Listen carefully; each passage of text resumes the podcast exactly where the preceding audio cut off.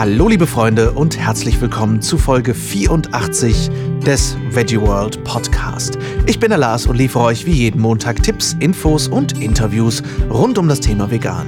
Und heute spreche ich mit Gera und Thomas von Habit Rabbit darüber, wie Veganismus und YouTube ihr Leben verändert haben.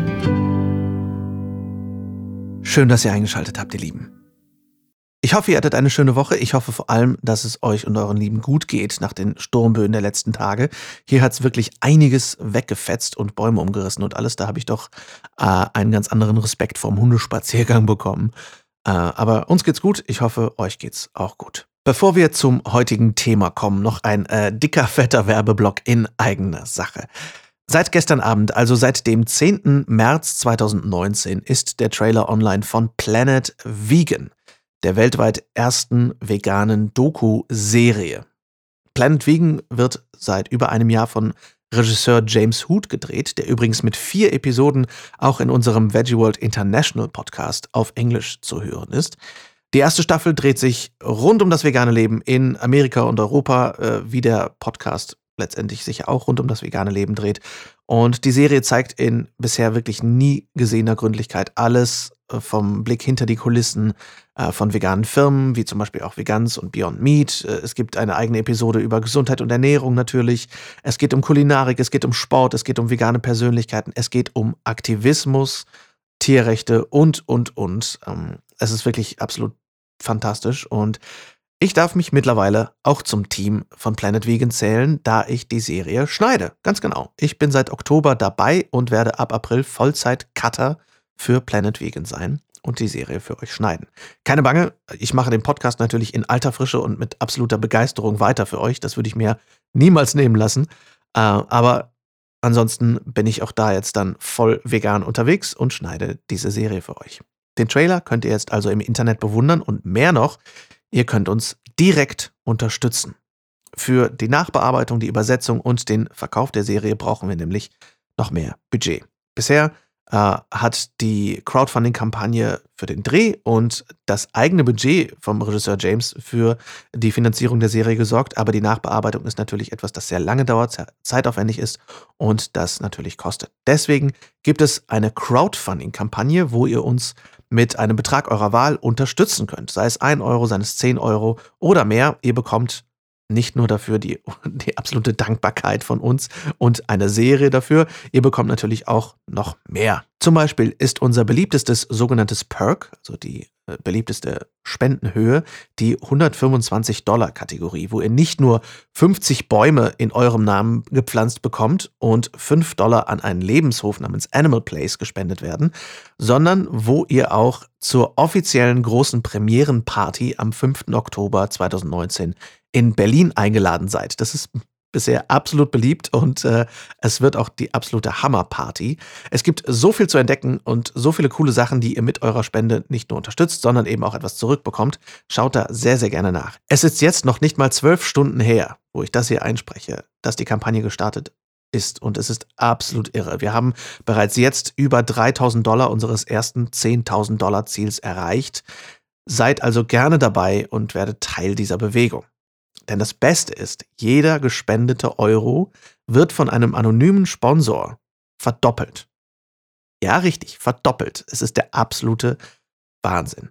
Deswegen haben wir uns vorgenommen, wenn wir diese 10.000 Dollar Ziel überschreiten, können wir euch sogar noch mehr bieten, sogenannte Stretch Goals erreichen und können euch sowas bieten wie noch mehr Untertitel in mehr Sprachen, einen voll komponierten Soundtrack, der die Serie auf ein ganz anderes qualitatives Level heben kann, über einen zusätzlichen Cutter oder Cutterin bis hin zu, haltet euch fest, wir greifen hier nach den Sternen, bis hin zu einer kompletten zweiten Staffel Planet Vegan in Asien, Australien, Pazifik Region. Ihr merkt, äh, ich bin etwas und äh, nicht nur etwas gehypt, es ist eine irre Zeit und ich freue mich unfassbar, ein Teil davon zu sein. Und äh, ich würde mich sehr freuen, wenn ihr auch ein Teil davon werden möchtet. Wenn ihr nicht spenden könnt oder nicht spenden möchtet, gar kein Problem. Wir freuen uns über jeden Kommentar, jedes Teilen, jedes Weitersagen. Ich glaube wirklich fest daran, dass Planet Vegan ganz groß wird und weltweit eine Menge Menschen bewegen wird. Der Link zum Trailer und zur Kampagne ist natürlich in den Shownotes einfach zu finden unter bit.ly, also bit.ly slash Planet Vegan Doc. musste ich gerade einfach mal ansagen, ah, dieses, diese Doku ist gerade neben dem Podcast mein absolutes Leben und äh, ja, ich muss jetzt erstmal mein Adrenalin etwas runterfahren. Äh, sorry für diese lange Werbung, aber wir haben mit dem Projekt so viel vor und es wird einfach einzigartig. Aber jetzt zu anderen einzigartigen Menschen, nämlich zu Gera und Thomas von Habit Rabbit.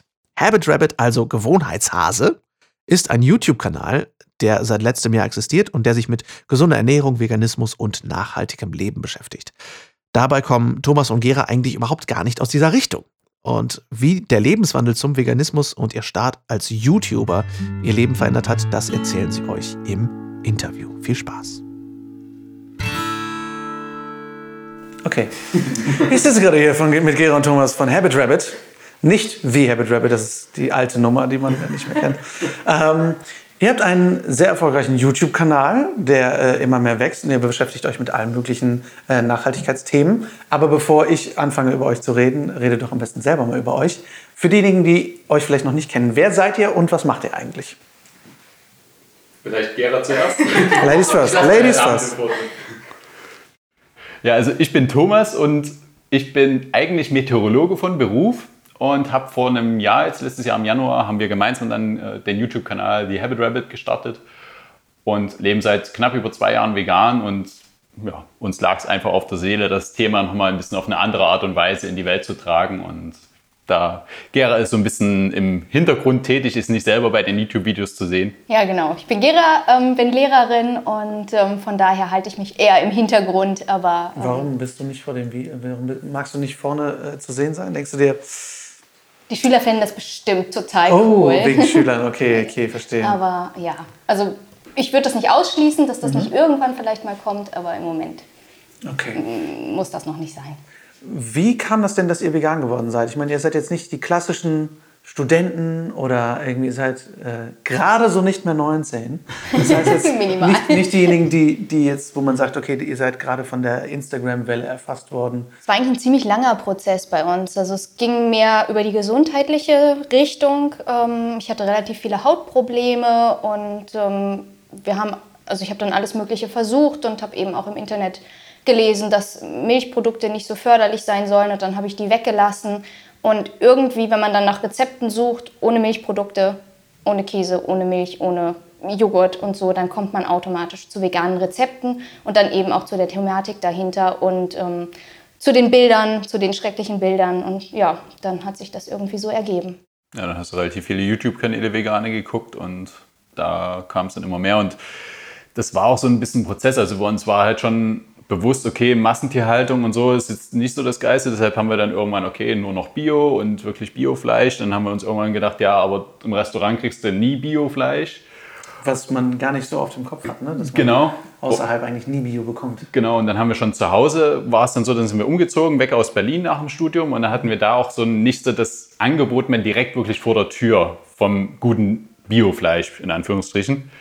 Und da hat sich das dann zu Hause auch immer mehr reduziert und dann haben wir halt angefangen, uns irgendwie immer mehr mit der Thematik zu beschäftigen. Ich habe dann irgendwann auch mal Ausschnitte von Earthlings gesehen, als es dann äh, mit dem veganen Thema immer mehr wurde. Und letztlich war Gera dann schon so weit, dass sie eigentlich fast nichts mehr gegessen hat oder kaum noch.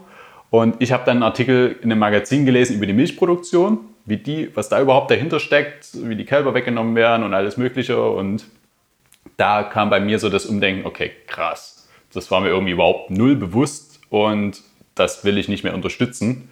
Dann habe ich zwei Wochen später bei meiner Schwester auf dem Geburtstag nochmal schönes äh, Schweine, Schweinebratenstück auf den Teller gekriegt und da habe ich dann gedacht, okay, eigentlich willst du das jetzt gar nicht essen, aber jetzt hier in der gesamten Familienrunde willst du jetzt auch nicht sagen, okay, ich will das jetzt gerade nicht, das ist, war mir dann irgendwie alles noch zu heiß und äh, das war dann so ein Moment, okay, eigentlich willst du das ja nicht mehr und dann haben wir, was für Filme haben wir geguckt? Fox Over Knives. Und vorher noch Cowspiracy ja. und nach Fox Over Knives war uns klar, okay, wir wären vegan. Und dann kam eben der ethische Aspekt dazu, der Umweltaspekt und dann ja. war es klar, da gibt es kein Zurück mehr. Hm. Wie hat das so euer Privatleben letztendlich dann beeinflusst? Wohnt ihr quasi in der Nähe eurer Familie? Ist da viel irgendwie Gegenwind gekommen oder wie, wie hat sich das dann für euch entwickelt? Das hat sich ja alles relativ langsam bei uns aufgebaut. Mhm. Ähm, als das losging, haben wir weder in der Nähe meiner Familie noch in der Nähe von Thomas Familie gelebt und die waren alle relativ weit weg und meine Mama hat das relativ viel mitgekriegt, weil wir ziemlich häufig telefonieren und auch viel übers Essen reden. Ähm, die hat dann eben gemerkt, ja, es gibt immer seltener Fleisch oder eigentlich auch gar kein Fleisch mehr bei uns zu essen. Ähm, das war eigentlich nicht so das Problem. Ja, und bei meinen Eltern wohnen meine ganzen, also meine Schwestern und fünf Neffen und Nichten wohnen alle in Dresden. Und da war ich halt dann nur ab und zu mal zu Besuch und dann war es so, nachdem ich dieses Stück Schweinebraten gegessen habe, war ich das nächste Mal zu Weihnachten da und dann war ich halt quasi vegan und habe halt nichts mehr gegessen. Und das war dann schon so eine ja ein bisschen seltsame Situation. Und ich habe mich dann auch ungewohl gefühlt, als ich dann halt die Ente im Backofen gesehen habe. Und ein Spruch, den habe ich jetzt ab und zu auch schon mal gepostet, kam von meinem Neffen dann nämlich, der war damals zweieinhalb, der hat dann gesagt, als wir spazieren waren, Sag mal, Mama, die Ente, die will doch gar nicht im Backofen sein. Uh. Ja, Stimmung dann, im Eimer. okay. Und dann war halt meine Schwester gesagt, ja, aber das ist jetzt leider zu spät. Und, und er hat dann aber auch nichts davon gegessen und von meinem veganen Braten, den ich mitgenommen habe, probiert. Geil, krass. Und ja, aber ist keiner von der Familie bis jetzt vegan geworden oder so. Ich finde das einfach immer wieder spannend. Ich meine, das ist ja ein altes Thema an sich, aber wie unfassbar offensichtlich das für Kinder ist die einfach mit klassischer Logik ankommen und sagen, Moment mal. Und die Eltern einfach das komplett wegrationalisieren können. Das finde ich total spannend, dass es einfach ja. so vollkommen akzeptiert wird.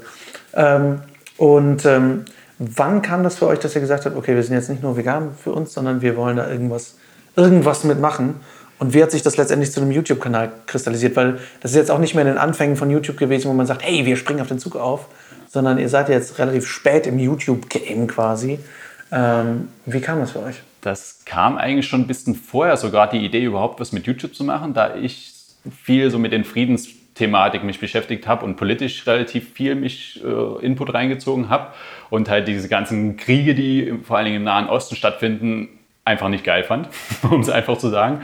Und da halt die Leute so ein bisschen zum Umdenken bewegen wollte, dass sie halt nicht ähm, ja, weiter an den Kriegen sich beteiligen, indem sie bestimmte Lebensweisen halt fördern.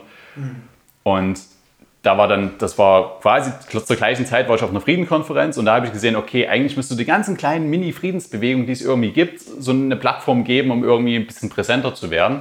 Und da habe ich dann gesagt, okay, äh, Frieden, klar, ist ein mega wichtiges Thema, aber mit vegan kannst du halt so viel mehr bewegen. Du hast halt einfach, du kannst direkt im Alltag wirklich was machen. So viel einfacher letztlich. So viel einfacher, genau. bringt sehr viele Friedensbewegungen eigentlich zusammen, ne? weil du quasi auf alles angehst. Genau. Und du bist halt nicht mehr. Und politisch hast du natürlich, was Friedensthema angeht, musst du halt wirklich in den höchsten Ebenen irgendwo ansetzen. Und da kannst du halt im Kleinen, klar, du kannst äh, versuchen, auf Plastik und auf Öl und Ölprodukte und Benzin und alles zu verzichten. Aber das ist natürlich jetzt nicht so einfach und hat einen, auch einen Impact, aber einen relativ klein im Vergleich zum wirklich veganen. Und da war dann der Switch, okay, Friedensthema ist wichtig, aber vegan ist eigentlich viel wichtiger. Und dann haben wir eigentlich im Februar 2017 haben wir schon die ersten Überlegungen, erst mal Kamera aufgebaut und ein bisschen getestet und das Logo und die Schriftart und so gemacht. Und dann hat es aber wirklich noch fast ein Jahr gedauert, bis wir dann das erste Mal äh, oder das erste Video aufgenommen haben, weil wir dann noch umgezogen sind. Und, und dann brauchten wir erst noch einen langen Urlaub davor, bis wir dann wirklich bereit waren und ja. das Konzept stand. Was hat letztendlich euch die, zu dem, was hat euch den finalen Push gegeben? Ich sag mal im Urlaub oder so. Was, was war das, der Moment, wo ihr dachtet, okay, nee, jetzt, wir fangen jetzt an? Ähm, dass so ein paar Altlasten weggefallen waren. Also wir hatten zu der Zeit noch vorher eine Fernbeziehung. Ähm, ich habe schon hier in einem Frankfurter Raum gearbeitet und Gera war noch in Niedersachsen. Mhm. Und ich bin halt immer gependelt am Wochenende und dadurch war natürlich ein mega volles Pensum. Und dann war es halt einfach so, dass wir zusammen gewohnt haben, dann ein halbes Jahr, dann war der Umzug alles vorbei und dann waren wir halt die drei Wochen im Urlaub und da vorher hat es mir halt schon immer irgendwo gebrannt, okay, ich will endlich mal raus und ich will was machen und ich will aktiv werden. Und nach dem Urlaub, da hatten, ist man wirklich mal so richtig runtergekommen in den drei Wochen und da war es dann die genug Energie da, okay, jetzt geht's los. Hm. Wie, wie kam der Name Habit Rabbit? wie zur Hölle?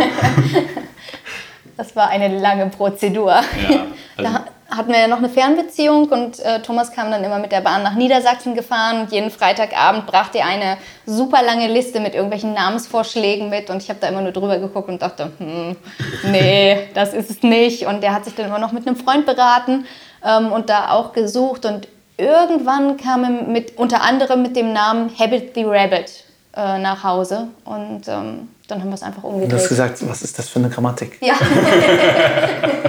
Kam eine Lehrerin durch.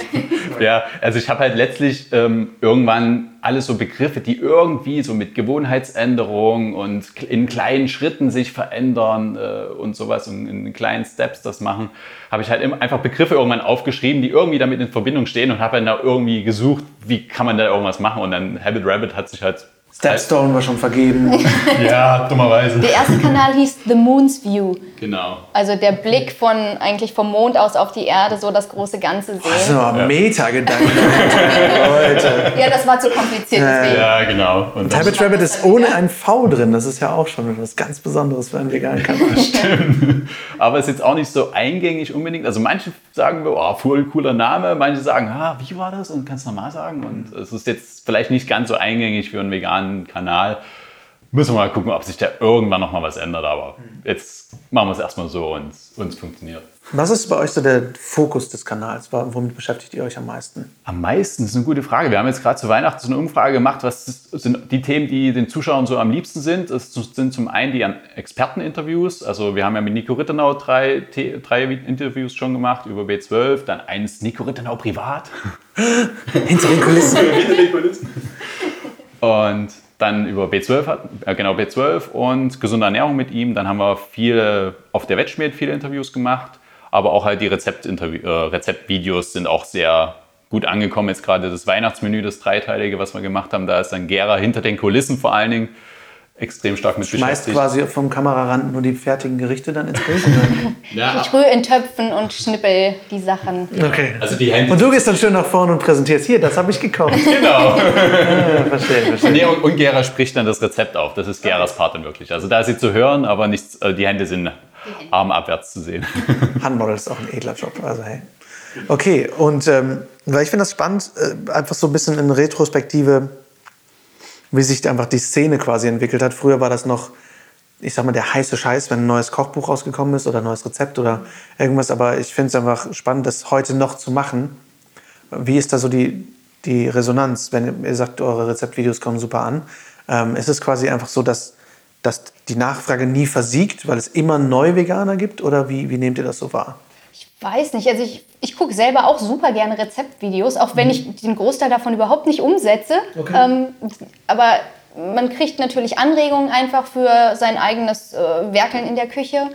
Ähm, ich glaube, das Kochen muss man jeden oder muss man nicht jeden Tag, aber essen muss man jeden Tag. Und von daher denke ich, äh, so ein bisschen Abwechslung da reinzukriegen, neue Ideen, Inspiration sich zu holen, ähm, das geht, glaube ich, immer gut.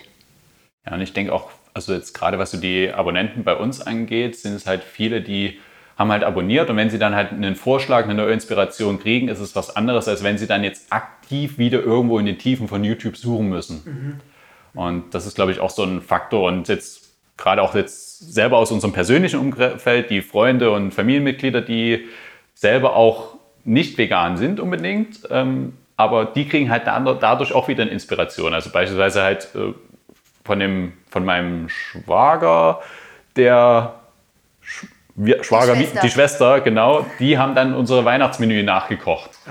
Und solche, solche Querverbindungen, wo man eigentlich sonst gar nicht denkt und, und die ansonsten das wahrscheinlich nie gemacht hätten, ähm, Okay. sowas kommt dann halt auch. Ja, cool. Was war bisher so euer Lieblingsrezept, was ihr gemacht habt? Also so viele sind es ja noch gar nicht. Ja, ich glaube, sechs, sieben Rezeptvideos haben wir. Wir haben Kartoffelsalat, wir haben so Knuspermüsli, so ein paar Einfachsachen, Brotchips. Ähm, aber ich glaube, das Geilste war schon das Weihnachtsmenü. Ich glaube auch. Das habt ihr ja, gemacht, jetzt will ich es auch wissen. Also wir hatten vorneweg eine Maronensuppe mit Pilzkrostini, dann als Hauptgang einen Linsen-Nussbraten mit Knoblauchkartoffelpüree und glasier glasiertem Balsamico-Gemüse und zum Nachtisch einen Bratapfel mit Vanillesoße und Bananeneis. Und du darfst nicht die geile Bratensoße zu Oh dem ja, die Braten vergessen. Bratensoße. Die war auch der Hammer.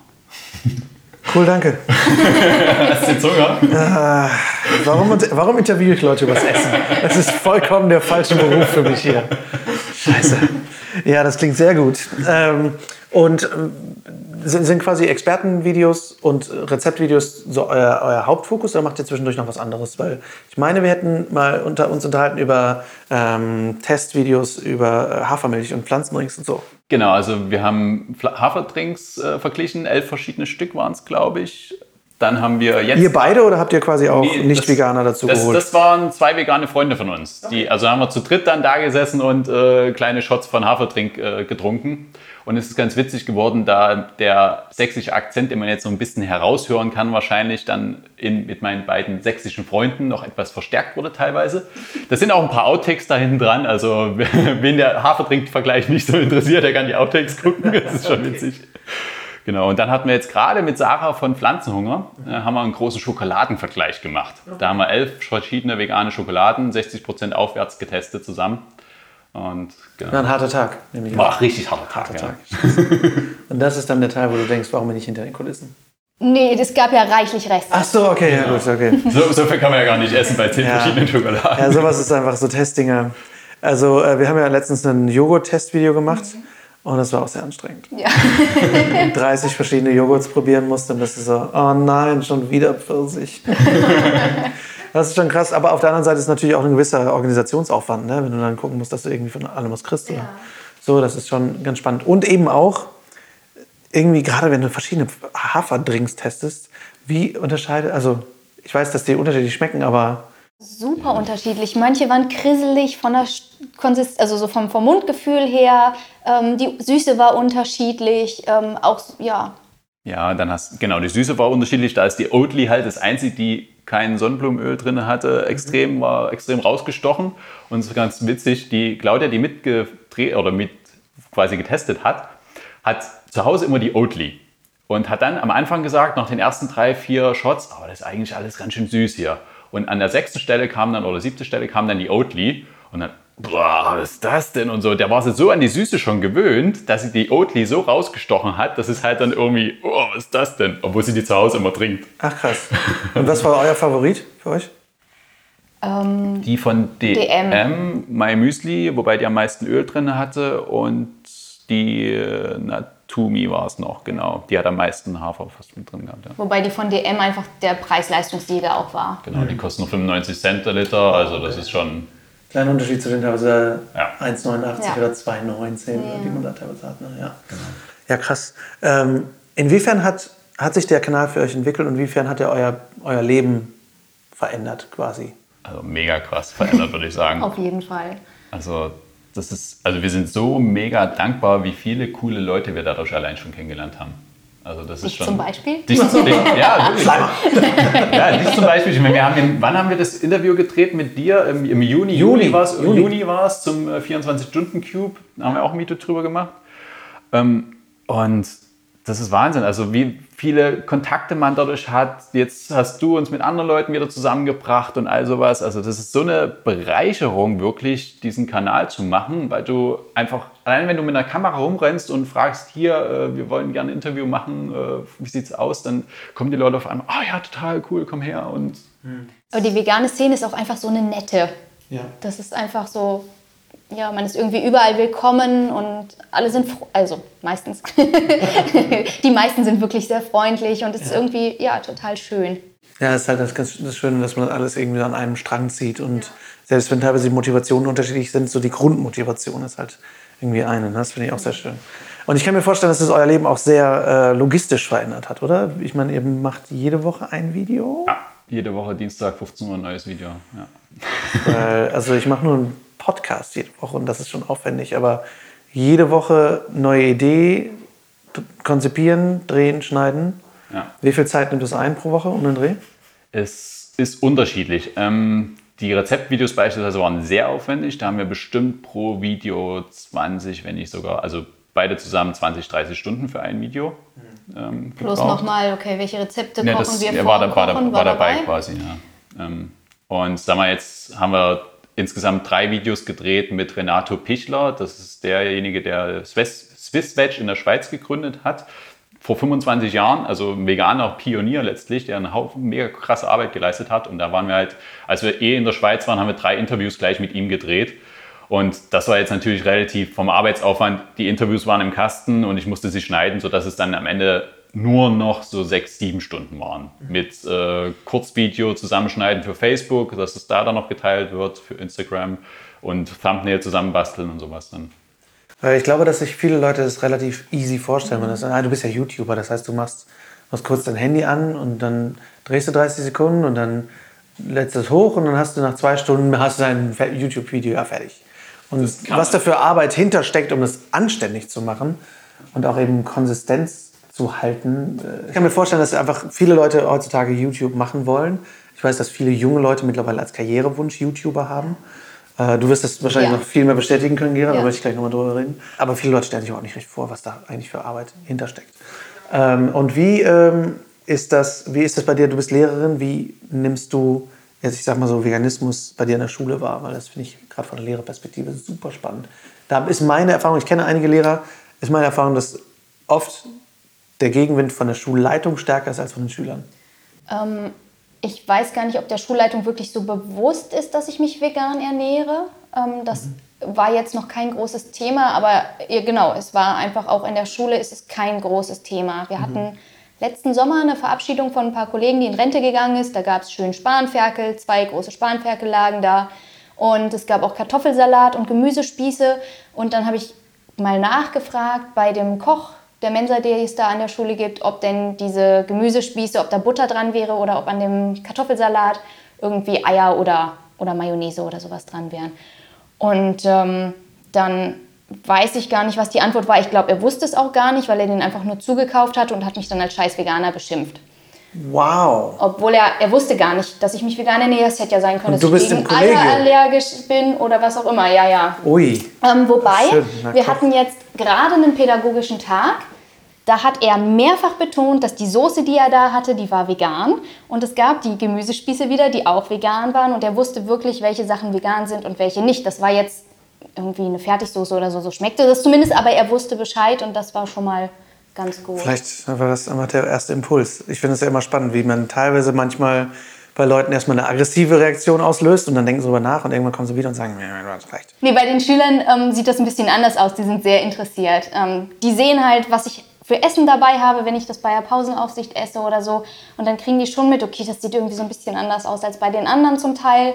Ähm, und irgendwann kam mal jemand und hat gefragt, ja, wir haben gehört, Sie sind vegan. Und dann habe ich das bejaht, weil warum sollte ich da lügen? Und dann ging das relativ schnell, also je nachdem, in welchen Klassen, aber da, wo ich unterrichte, dann auch relativ schnell rum. Und manchmal kommt dann auch die Frage, sind Sie wirklich vegan? Und wie? Und Sie essen kein Fleisch und kein Fisch? Und die sind dann schon interessiert. Ähm, fragen dann auch ganz viel nach. Neulich hatte ich das, wo die Schüler sagten, oh, wir könnten eigentlich mal ein veganes Frühstück zusammen veranstalten. Also fand ich super, das will ich auf jeden Fall auch in die Tat umsetzen. Ähm, das Interesse geht meist so weit, wenn es im Unterricht stattfindet, wenn mal dafür so ein bisschen Zeit ist, bis es klingelt. Ja, ja, klar. Und dann Gut. ist das Interesse eben weg. Aber ansonsten sind äh, die ja, Jugendliche sind es ja bei mir schon eher aufgeschlossen im Vergleich du, zu den Kollegen. Das finde ich halt krass. Aber da sind wir wieder bei Kindern und Erwachsenen. Ähm, wie ähm, sieht es aus? Hast, hast, du Möglichkeiten, sowas quasi in, in Projektwochen einzubauen? Oder ist das sind die Möglichkeiten dann begrenzt? Also ich bin jetzt an der Schule seit anderthalb Jahren. Wir hatten eine Projektwoche, die hat gestartet. Da war ich, glaube ich, vier Wochen an der Schule. Mhm. Ähm, da habe ich was komplett anderes dann gemacht. Ähm, die Projektwochen finden alle zwei Jahre statt, wenn ich richtig informiert bin. Das heißt, äh, bislang war da noch nicht weiter die Möglichkeit. Ähm, ich mache jetzt gerade nebenher eine Ausbildung zur veganen Ernährungsberaterin und hoffe auch, dass ich das in irgendwie dann in AGs mit einfließen lassen kann Entweder was den Tierschutz angeht oder eben auch gesunde Ernährung oder sowas. Weil ich glaube, dass Schulen da ja eigentlich ein sehr guter Auf Knotenpunkt sind, um da anzusetzen. Ja. Aber äh, ja, ich auch schon mit Schülerinnen und Schülern geredet habe, die sagen, ich würde ja, aber meine Eltern erlauben es nicht. Und ich darf nicht zu Hause kochen oder ich koche nicht zu Hause. Und das äh, finde ich ein super spannendes Problem. Und viele Hörerinnen und Hörer, weiß ich, sind halt Lehrer. Deswegen ähm, finde ich das einfach immer eine spannende Diskussion. Aber äh, zurück zum YouTube-Kanal. Ähm, was, was ist denn so bisher euer krasseste, wie, krassestes Video gewesen, wo ihr gesagt habt, da haben wir am meisten für uns mitgenommen, am meisten die größte Lernerfahrung? Oder Also inhaltlich fand ich rein vom Wissen her die Interviews mit äh, Neil Bernard, der auch sehr bekannt ist in der Szene, über Alzheimer mhm. sehr, sehr spannend. Was da wirklich bei Alzheimer alles für Effekte reinspielen, nicht nur rein die Ernährung. Und äh, mit Brenda Davis ähm, über Diabetes. Also wie wirklich Diabetes entsteht, dass es halt nicht nur der Zucker ist, sondern halt auch die ganzen tierischen Fette und alles, was wir zunehmen, zu uns nehmen und diese oder dass wir zu viel einfach essen, zu, zu viel Junkfood und so. Mhm. Was da halt alles von Effekte reinspielen. Ähm, so rein vom, vom Wissen und vom Content her fand ich das mit am krassesten. Und natürlich die, ich meine, Nico ist immer eine Bereicherung. Da haben wir drei, Interview, drei Interviews mit ihm, also über gesunde Ernährung und über B12. Die sind auch mit das B12-Video mit ihm ist jetzt am meisten, am besten geklickt worden mit über 4.500 Mal. Bei, ist halt auch diese eine Frage, ne? Das Thema schlechthin. Ja. ja, genau. Und Nico ist halt wie ein Kaugummi unterm Schuh. Wird ihn halt nicht los. Also ja, aber er ist halt auch also ist ja, super, super cooler Typ und hat mega viel Wissen in sich. Also das ist ja Du kannst ja immer ein Mikrofon hinhalten und da ja. kannst du und anschalten. Alles eine Das ist wie so ein Aufziehauto. Wenn man ein paar Mal aufziehen und sagen, okay, Nico, los, geh, lauf. Ähm, ja, das stimmt. Und ich finde es ja auch krass, dass er einfach daneben jetzt auch noch sein Buch geschrieben hat letztes Jahr. Ja. Das ist schon äh, richtig geil, auf jeden Fall. Äh, was sind denn eure Zukunftspläne, sowohl bei YouTube als auch auf YouTube? Ähm. Wenn ich höre Ernährungsberaterausbildung. Ja, ich habe ich hab tatsächlich in der Woche meine Prüfung zum Ernährungscoach. Echt? Okay. Ja, also da bin ich jetzt gerade auch in der Lernphase, jetzt das ganze Wissen, die ganzen Vitamine und Mineralstoffe in meinen Kopf reinzuhauen. Mhm. Und also bei mir ist einmal langfristig der Plan, aus meinem regulären 9-to-5-Job wegzukommen und 100% für die vegane Sache ähm, zu arbeiten oder arbeiten zu können und mhm. da halt was aufzubauen. Und ich hoffe, dass das in den nächsten Jahren ähm, wird. Also ich gehe, da, oder ich gehe fest davon aus, dass es in den nächsten paar Jahren wird. wird. Und der Plan ist, dass wir, was man vielleicht so ein bisschen vorwegnehmen kann schon, ist jetzt noch nicht irgendwie kommuniziert, aber wir fahren mit Nico im September in die USA mhm. zu zwei, drei Ernährungskonferenzen. Also gibt es die Good Food Conference und dann noch eine on Healthcare and Nutrition, also äh, Gesundheitswesen und Ernährung. Quasi große vegane ähm, Ernährungsmessen und äh, Konferenzen. Und dann noch von ähm, McDougall, genau, von McDougall, der hat noch ein Drei-Tage-Seminar, wo wir auch noch hingehen wollen. Und wir wollen in Kliniken reingehen vor Ort, die mit veganer Ernährung die Leute heilen. Uh so gar nicht. Nein, genau. das ist fantastisch. Wir wollen da in die Kliniken reingehen. Wir haben eine, die ist halt in der Nähe von San Francisco, sind die drei Konferenzen und eine Klinik ist nur eine Stunde von da weg. Mhm. Und ähm, in den dreieinhalb Wochen Zeitraum, den wir jetzt zusammen geplant haben, äh, wollen wir da auf jeden Fall nach True North in die Klinik. Und ich bin am überlegen, ob ich es noch irgendwie hinkriege, vielleicht danach noch in eine eine nördlich von Denver, sechs Autostunden weg auch noch oder vielleicht sogar noch zu Neil Bernard in Washington. Müssen wir mal gucken, was es genau wird. Auf jeden Fall werden wir dreieinhalb, vier Wochen Mega-Content produzieren, äh, zusammen mit Nico. Wir werden mit einem kleinen Team hinfahren. Ähm, steht alles noch nicht 100% äh, fest. Wir wollen auf jeden Fall hinfahren, das ist fix. Wir werden jetzt bald die Flüge buchen. Mhm. Und das wird richtig cool und da freue ich mich schon mehr drauf. Wow, Hammer. Ja. Seid ihr zufällig auch zur Animal Rights Conference dann um den Dreh da? Weil die ist, glaube ich, auch immer, die ist im August. Der Animal Rights March ist eine Woche bevor wir wegfliegen würden. Okay. okay. Ja ähm, beim veganen Sommerfest. Da werden wir auf jeden Fall auch wieder unterwegs sein. Veganes mhm. Sommerfest werden wir dabei sein. Ja, ja geil. Genau. Krass, gute Pläne, gute ja. Pläne, würde ich sagen. Weil das ist genau das Ding. Also ich habe letztens auch noch eine Nachricht gekriegt von einer Freundin, die halt für einen Verwandten gefragt hat, hey, wie, wo gibt es hier vegane Ärzte? Ja. Deutschsprachige vegane Ärzte, den, zu denen ich meine Verwandten schicken kann, damit die sich von denen mal anhören, was Sache ist. Und das ist halt unglaublich rar gesät in Deutschland, also außer Dr. Jakobs? Gibt nicht viele vegane Ärzte, ja. Also Petra Pracht hier in der Nähe von in Bad Homburg ist sie, okay. bei Frankfurt. Ist aber privatärztlich muss man alles aus teuer aus eigener Tasche mhm. bezahlen. Mhm. aber ansonsten, wir haben heute von einer noch gehört, äh, die auch irgendwo in der Frankfurter Großraum sein soll. Die macht auch Diabetesberatung, ne? Genau, ist auch eine Veganerin. Ähm, also es gibt nicht viele, aber es gibt ein paar zumindest. ProVeg hat ja so eine Liste auf der Seite irgendwie mit Veggie-Ärzten, Veggie-freundlichen Ärzten. Veggie-freundlichen Ärzten, das ist halt ein. Unterschied. Ja, ob, ob jemand sagt, ja, können Sie machen, das vegan, das ist gesund, weiß ich. Oder ich bin selber Veganer. Also das finde ich einfach ein Unterschied wie Tag und Nacht, dass jemand halt praktiziert auch selber irgendwie. Ne? Das, aber stimmt, das ist diese, die Seite von ProVeg ist auf jeden Fall eine große Hilfe, definitiv. Da haben wir unseren Zahnarzt drüber gefunden zum Beispiel.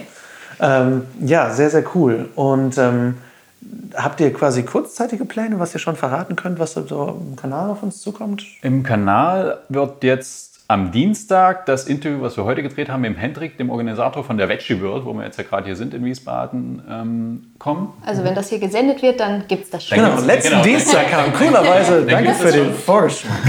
ja, stimmt. ähm, ansonsten haben wir noch ein äh, Interview mit Nia Rosenfeld und gesamter Familie. Nia Rosenfeld, das Interview ist vor ein paar Wochen online gegangen. Der hat jetzt gerade in Frankfurt ein Restaurant komplett veganisiert, ist vor anderthalb Jahren gerade selber erst vegan geworden und startet jetzt quasi komplett durch und hat mega Energie und will jetzt die Gastronomie in Frankfurt komplett, äh, oder was jetzt komplett, aber stark veganisieren und mehrere neue Restaurants, die sie aufmachen. Da haben wir noch ein Video mit der kompletten Familie, denn die komplette Familie ist vegan geworden. Also wow. er, Frau und drei Kinder zwischen 18 und 6, 9 Jahren. Mhm. Und dann haben wir noch einen Kurzfilm, werden wir noch machen über seinen Sohn, der ist neun Jahre, der auch vegan ist. Wow. Ähm, da freue ich mich schon drauf, das wird in ein paar Wochen kommen. Mhm. Das sind so die, die nächsten Sachen. Und über, dann haben wir einen in Zürich interviewt, der hat seinen Diabetes auch mit veganer Ernährung geheilt und ist jetzt komplett frei von Medikamenten Super. innerhalb von einem Jahr. Großartig, weil ich glaube, dass gerade so Krankheitsbilder auch sind für Menschen auch noch eine große Inspiration, die das haben. Heute mit einer gesprochen, die hat MS und ist komplett äh, medikamentenfrei. Wow. Dadurch, durch vegan. Rein nur vegan oder noch nur irgendwas Spezielles? Soweit ich weiß, nur durch vegan. Boah. Und Roka, ich weiß nicht, ob ihr Roka Fair Clothing kennt, das ist ein ja. veganes Modelabel aus Duisburg. Der hat auch MS und ist auch komplett medikamentenfrei. Ach was. So. Und das ist halt irre, wenn man die Leute halt hat, die auch nochmal Leute erreichen dadurch. Ja. Ne?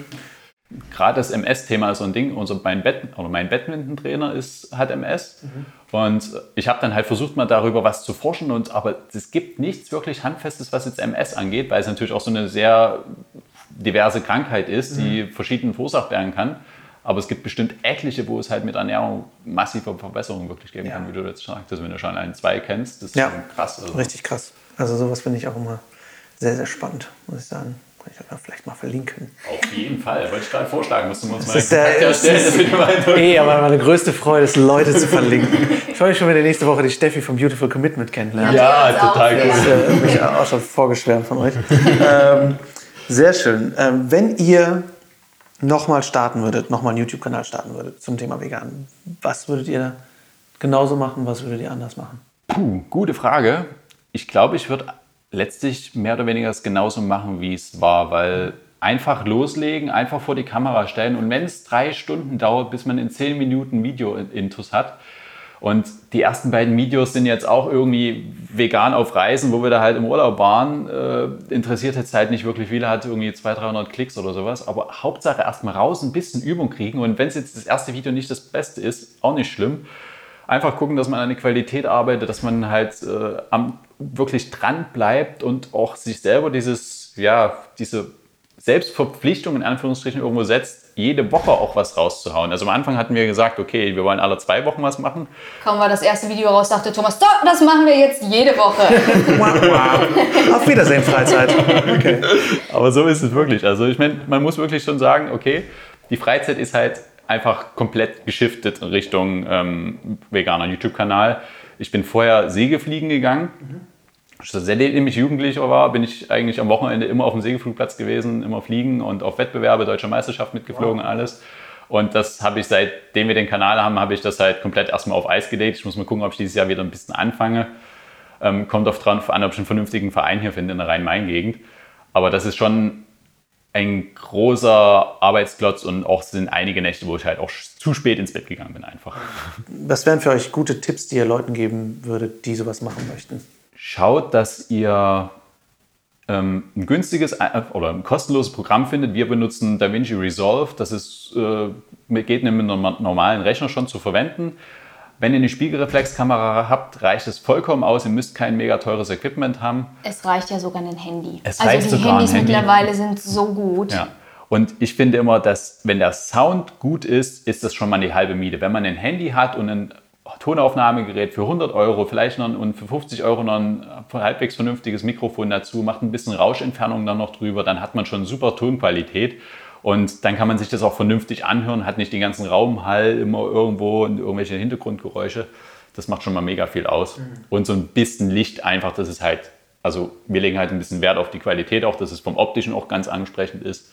Ähm, aber das ist ja kein Zwang, sondern im Zweifelsfall einfach raushauen und dann kontinuierlich einfach verbessern. Ich glaube, das ist so das Ding, dass man heutzutage denkt, oh, ich habe jetzt schon das zweite Video raus und immer noch keine Millionen Follower. Was ist da los? Und ich glaube, das ist so ein bisschen dieses Problem, dass wir in so einer etablierten Online-Welt leben. Du siehst diese Riesenstars, die haben keine Ahnung, ob das jetzt Tausende oder Zehntausende oder Millionen von Followern sind. Und darin messen wir leider heutzutage anscheinend unseren Wert als Mensch manchmal dass man da eben sagt, hey, ich bleib dran. Hauptsache, ich glaube, das Wichtige ist, dass man den Prozess genießt, oder? Also, dass man, genau. dass, es, dass es halt Spaß macht und nicht denkt, ah, ein Video noch, dann werde ich berühmt. Es macht eigentlich überhaupt keinen Spaß, aber ich mach's halt. Ja, aber darum ging es ja auch nie, berühmt zu werden. Also, nee. Thomas hatte so eine kurze Phase irgendwann, ich weiß nicht, so nach dem dritten, vierten Video oder war das noch später, wo es so war, oh, da passiert ja nicht so richtig viel jetzt mhm. und irgendwie, mh, hm, das soll ja auch Leute erreichen. Also, ähm, wir machen das ja, um diese Message raus in die Welt zu bringen. Und klar könnte man sagen, ja, es gibt jetzt schon so viele andere YouTube-Kanäle, ähm, die sich mit Veganismus beschäftigen, aber letzten Endes jeder geht die Sache ein bisschen anders an und dem einen ist vielleicht der eine sympathischer und dem anderen der andere. Also immer raus damit. Da gab es irgendwann so, ein, ja, so eine kleine zweifelnde Phase. Ja, genau. Da waren es vielleicht so 15, 20 Abonnenten oder sowas, so nach einem Monat, wenn überhaupt. Und da war so, okay, lohnt sich dieser ganze Aufwand mhm. überhaupt, diese ganze Arbeit und die Stunden da für ein Video und dann gucken sich eine Handvoll an und die Hälfte der Views sind von uns selber. Mhm. ja, und, und, und, und, nach, und, nach, drei Monaten sind, und wir waren, haben ja am Ende Januar mal angefangen und Ende April war die Wettschmied. Und als wir auf die Wettschmied gefahren sind, hatten wir 60 Abonnenten. Mhm. Also es war nach drei Monaten waren es gerade mal 60 Leute. Und wir sind trotzdem haben bei Provic angefragt, hier, wir würden gerne Interviews machen und äh, können wir kommen und dann, ja, seid ihr schon akkreditiert. Äh, akkreditiert was?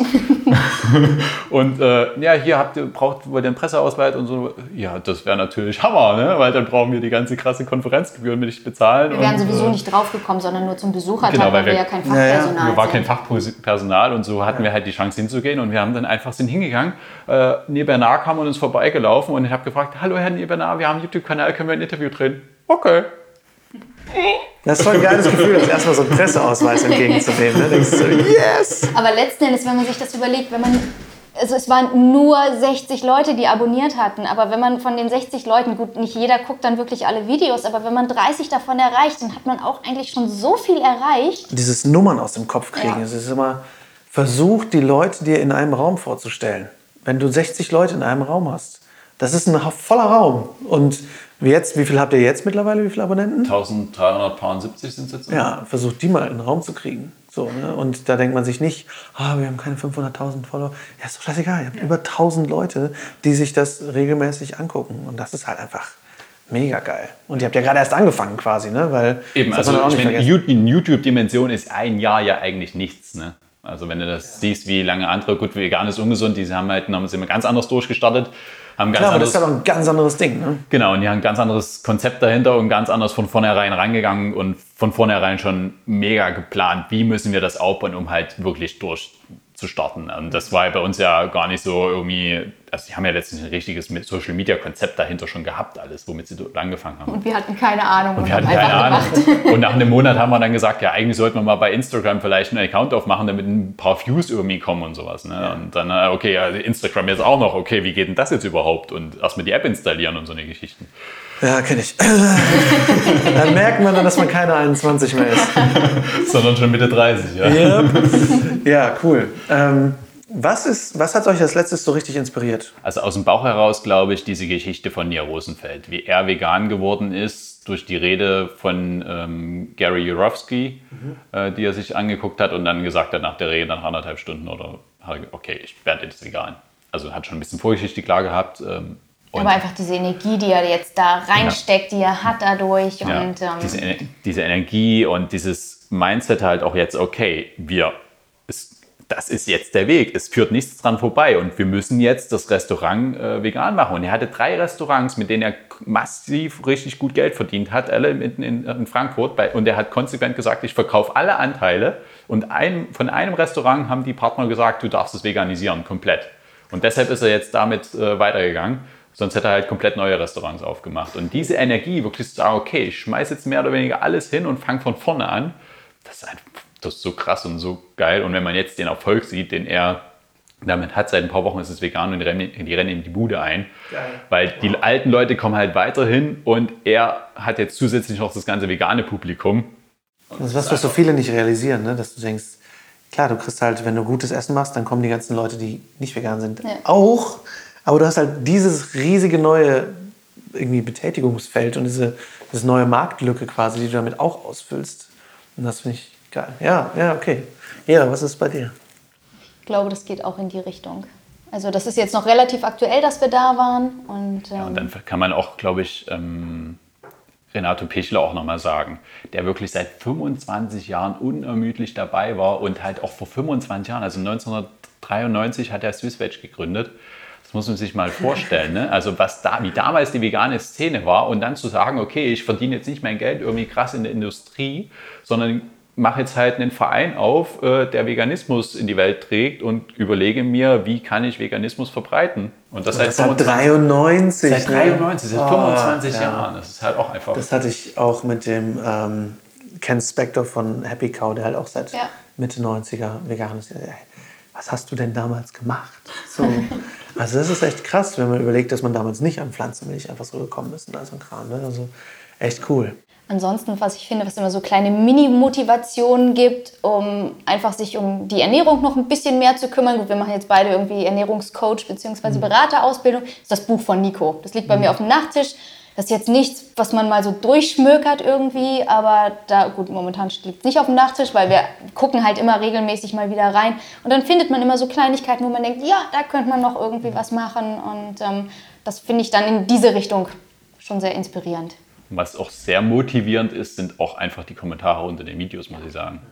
Das ist halt auch sehr cool, wenn man da einfach wirklich jetzt regelmäßig auch von sehr regelmäßigen Zuschauern das Feedback bekommt und denen es halt einfach gefällt und äh, die halt sich bedanken. Und hier auf der Messe haben uns auch wieder Leute angesprochen, vorhin gerade, äh, ja, voll cool und vielen Dank und du machst es voll cool, die Art gefällt uns voll gut und sowas. Und das ist halt schon sehr motivierend und das bestärkt dann immer, okay, ja, Ja, weiß man wieder, warum man es macht, ne? Ja, finde ich. genau. Ja, das hatte ich heute auf der Messe auch total, weil ich hatte so ein bisschen so ein Energietief Ende des Jahres, Anfang dieses Jahres, wo ich dachte, boah, ich kann nicht mehr. Und wenn man jetzt irgendwie wieder hier ist und denkt, boah, krass, okay, jetzt weiß ich wieder, warum ich es mache, weil man so viele Leute erreicht. Ne? Das ist echt schön. Letzte Frage. Was ist euer momentanes Lieblingsessen? Spaghetti mit Salbei-Nussbutter. Okay, das habe ich nicht erwartet. das hätte ich jetzt auch gesagt. Salbei Nussbutter. Ja. Okay, wow. Also es war vorher mit richtiger Butter Ja. und äh, wir haben das einfach veganisiert mit Cashew-Mousse. Das Ja. haben wir sogar in einem What I Ate in a Day, das einzige, was wir jemals gedreht haben. Da ist das Rezept mehr oder weniger drin. Mhm. Genau, da sind Tomaten mit drin und ganz viel Salbei und Walnüsse und boah, Krass, ich kenne kaum jemanden, der auf Salbei steht. lecker. Spannend. Also nicht als Tee, klar, wenn Ja. man Halsschmerzen hat oder so, Ja. aber darin, Also das ist der Wahnsinn. Salbei da rein. Krass, weil ich kenne Salbei entweder aus Polenta Mhm. oder als Bonbons. das ist leider alles, was die kulinarisch so ein Vollidiot. Also Aber wenn cool, du das okay, nächste Mal da bist, dann Salbei gucken wir mal. Ich verstehe. Vielen Dank, dass ihr da wart. Ich finde es super cool, dass wir euch endlich mal hier auch reinzerren konnten in den Podcast. Ja, vielen Dank, dass wir hier sein Ja, durften. Ja, das viel ist eine, ist eine große Ehre für uns hier zu sein, auf jeden Fall. also, Ja, viel Erfolg weiterhin. Macht weiter, wie ihr es macht. Vielen Und, Dank, äh, du auch. Danke. Und äh, bis bald. ja. Ja. Vielen Dank für deinen coolen Podcast, will ich an der Stelle auch nochmal sagen, der uns auch mal jede Woche begleitet und inspiriert, auch zu neuen Themen. Und äh, da ist es, also es ist echt cool, wie du das machst, so wie die Leute interviewst. Also vielen Dank an dich dann auch nochmal an der Stelle. Danke. Gute Nachricht direkt nach dem Interview. Thomas hat die Prüfung zum Ernährungscoach übrigens bestanden. Also hier nochmal herzlichen Glückwunsch, lieber Thomas. Äh, wirklich ganz großartig und weiter so. Wenn ihr mehr über Habit Rabbit erfahren und vor allem natürlich ihre Videos schauen möchtet, der Link zu ihrem Kanal ist natürlich in den Show Notes. Ebenso wie der Link zur Doku Forks Over Knives, den wir erwähnt haben, zur Pro-Veg-Liste veganfreundlicher Ärztinnen und Ärzte und der Instagram-Handle zu Claudia von How I Live Now 2.0, über die wir in Bezug auf Multiple Sklerose gesprochen haben. Alles sehr empfehlenswert. Wenn ihr übrigens selbst irgendwo an einer Schule tätig seid, ob noch in der Schulbank drückend oder schon am Lehrerpult oder vielleicht sogar als Rektorin oder Rektor, schreibt mir sehr gern, wie das eigentlich für euch so ist, vegan an einer Schule zu sein. Könnt ihr das Thema einbringen? Wie begegnet man euch damit? Und was sind eure Träume für vegane Projekte? Lasst es mich sehr gern wissen. Ich finde das Thema unglaublich wichtig und finde, dass Schulen Veganismus deutlich mehr fördern sollten. Ich hoffe, die Folge hat euch gefallen. Schreibt mir gern wie üblich eure Fragen und Gedanken an lars at veggieworld.de oder per Instagram at larswalterofficial. Und sorry, dass ich noch einige von euren Mails nicht beantwortet habe. Ich habe es noch vor mir. Die letzten Wochen waren einfach der Wahnsinn. Ich antworte ich auf jeden Fall ordentlich. Ich verspreche es. Ähm, ich habe mir vorgenommen, jede E-Mail immer ordentlich zu beantworten. Es kann nur manchmal etwas dauern. Schaut natürlich auch gern bei Instagram at officialveggieworld vorbei und auf veggieworld.de. Da seht ihr zum Beispiel die nächsten Messen in eurer Nähe. Zum Beispiel kommendes Wochenende in Hamburg, wo es einfach nur episch werden wird. Meine lieben Freundinnen von Beautiful Commitment, Caro und Steffi, halten dort ihren ersten Vortrag am Samstag über Aktivismus um 12 Uhr. Nico Rittenau ist natürlich auch wie immer am Start mit seinem geballten Wissen. Björn Muschinski ist dabei, Carmen Hetzigwie ist dabei mit veganer Kinderernährung und, und, und. Äh, und ich bin natürlich auch dabei und halte ein Live-Interview mit Gerald Firnkranz über veganen Wein und was Wein eigentlich nicht vegan oder vegan macht. Und äh, vielleicht probiere ich auch ein bisschen mal sehen. Ihr könnt mich vielleicht auf der Bühne Wein trinken sehen. Das ähm, hat ja vielleicht auch was Komödiantisches. Wir werden sehen. Und ähm, ich halte meinen Vortrag Everyday Heroes in verbessertem und aufgemotztem Gewand mit vielen neuen Infos und Inhalten. Es lohnt sich sehr, auch für diejenigen von euch, die den Vortrag schon kennen. Puh, meine Güte, ich danke euch wirklich für eure Geduld, für die längste An- und Abmoderation einer Podcast-Folge seit langem. Und wenn ihr mögt, schaut wie gesagt gern bei Planet Vegan vorbei und unterstützt uns. Uh, it would mean the world to me, wie es so schön heißt. Denn es geht hier wirklich nicht um mich oder um James, den Regisseur, sondern letztendlich um den Planeten und um die Tiere und um uns selbst als Menschen. Wir hören uns nächste Woche wieder. Da spreche ich mit Matthias vom Naturkosthotel Harz über Fastenwanderung und seinen Weg vom Schiffskapitän zum Rohkosthotelier. Es wird sehr viel über Fasten und über Rohkost und über gesunde Ernährung da drin sein. Ich hoffe sehr, ihr schaltet da wieder ein. Ich hoffe sehr, wir sehen uns auch in Hamburg. Bis dahin wünsche ich euch eine wundervolle Woche. Vielen Dank fürs Zuhören.